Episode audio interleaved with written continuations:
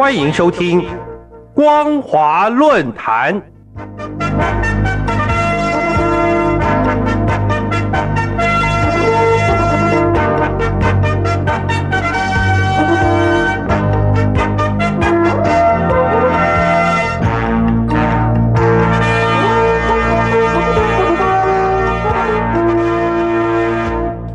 各位听众朋友，大家好，欢迎收听今天的光华论坛，我是兰玲。今天要讨论的主题是检视共军对台湾采取的反暴乱军事行动与局限。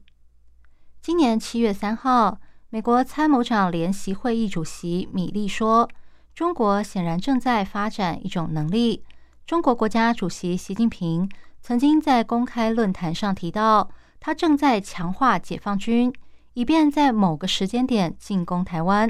他们是否会攻击台湾，这是一项重大的政治选择，要看中国如何评估当下的风险与利益。米利的说法充分反映出中共在召开二十大前夕，面对国际社会高度关注共军在台海采取的军事行动，除了维持挟洋谋独，没有出路。以台制华注定失败。中国人民解放军严阵以待，采取一切必要措施等制式回应外，甚至还有散播“不战而屈人之兵”等论调的趋势。如何击败境外势力与分裂势力造成的动乱，就是共军在非战争军事行动中选择的反暴乱政策。今年六月十三号，习近平签署命令，发布了。军队非战争军事行动纲要却没有公开全文，连内部也是秘而不宣。到了三十号，中共国防部新闻局副局长兼国防部新闻发言人谭克飞针对这份纲要，只简单的说，主要针对非战争军事行动的基本原则、组织指挥、行动类型、行动保障、政治工作等部分提出规范。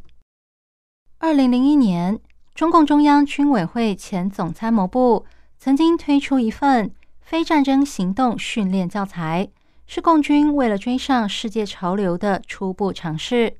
二零零二年出版的《中国军事百科全书》把这件事定义为在和平时期和冲突期间由武装组织发起的有别于战争的军事行动。二零零七年的《中国大百科全书》军事卷。则定义为基于国家安全利益，使用军事力量进行不直接构成战争的军事行动。在二零一一年，中共军事科学院编著的《中国人民解放军军语》中，将非战争军事行动解释成为了维护国家安全和发展利益而进行的不直接构成战争的军事行动，包括反恐维稳、抢险救灾。维护权益、安保警戒、国际维和、国际救援等等，这是大陆对非战争军事行动的最主要定义。二零一九年七月二十四号，在新时代的中国国防白皮书中，更具体的指出，非战争军事行动的定义包括反恐维稳、维护海外利益、协助地方政府维护社会稳定、参加重大安保行动。处理各类突发事件，参加抢险救灾，积极提供国际公共安全产品等等。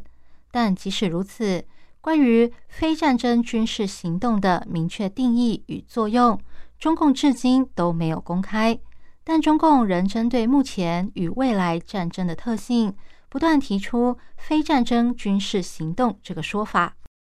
由于反暴乱这个理由。具有传统与非传统的双重特性，前者是对意图夺取、抵消或挑战某个地区的政治控制而有组织的运用暴力，属于一种传统的反暴乱行动；后者则是为了制止暴乱、从根本解决问题而透过军事、准军事、政治、经济、心理以及民事等方面处理的非战争军事行动。对中共来说，对台湾采取反暴乱和非战争军事行动，和传统的共产革命、亚非拉人民反殖民主义革命或是非主权国家之间的宣战行为不同，代表实践一种非传统的政治选择。意思是，反暴乱并不是国家宣战行为，而是两岸内部政治透过另一种方式延续。不过，虽然反暴乱这个说法符合中共目前的政治需要，但仍有局限性，因为从矛盾论的角度来说，实践的过程一定会遇到问题。中共想运用反暴乱的理论，势必会遇到困难。普京把俄罗斯入侵乌克兰这件事称为非主权国家之间的战争行为，又称为特别军事行动。外界也经常用来影射中共入侵台湾。如果中共以反台独的名义入侵台湾，就可能被解释成反暴乱行动。值得注意的是。俄罗斯的去纳粹化理由，还有高度的国际冲突意义；中共的反暴乱借口，则显示出两岸内部的政治透过另一种方式延续，同时因应中共政治战略需要，拒绝外部势力介入两岸的内部冲突。但反暴乱这个借口却有局限性，一方面需要持续投入军力与资源。以持续对当地施压，确保能控制特定范围，还得承担许多民事工作，包括确保市场机制能够正常运作，并维持社会秩序。另一方面，为了配合反暴乱的特殊军事需求，只能动员小规模的部队，但这样无法解决战力有限、伤亡人数增加以及来自大陆内部的反战声浪。这些都是以反暴乱作为理由，在实践上会遇到的困难。以上是今天的光华论坛，今天探讨的主题是检视共军对台湾采取的反暴乱军事行动与局限。我是兰陵，感谢您的收听，我们下次再会。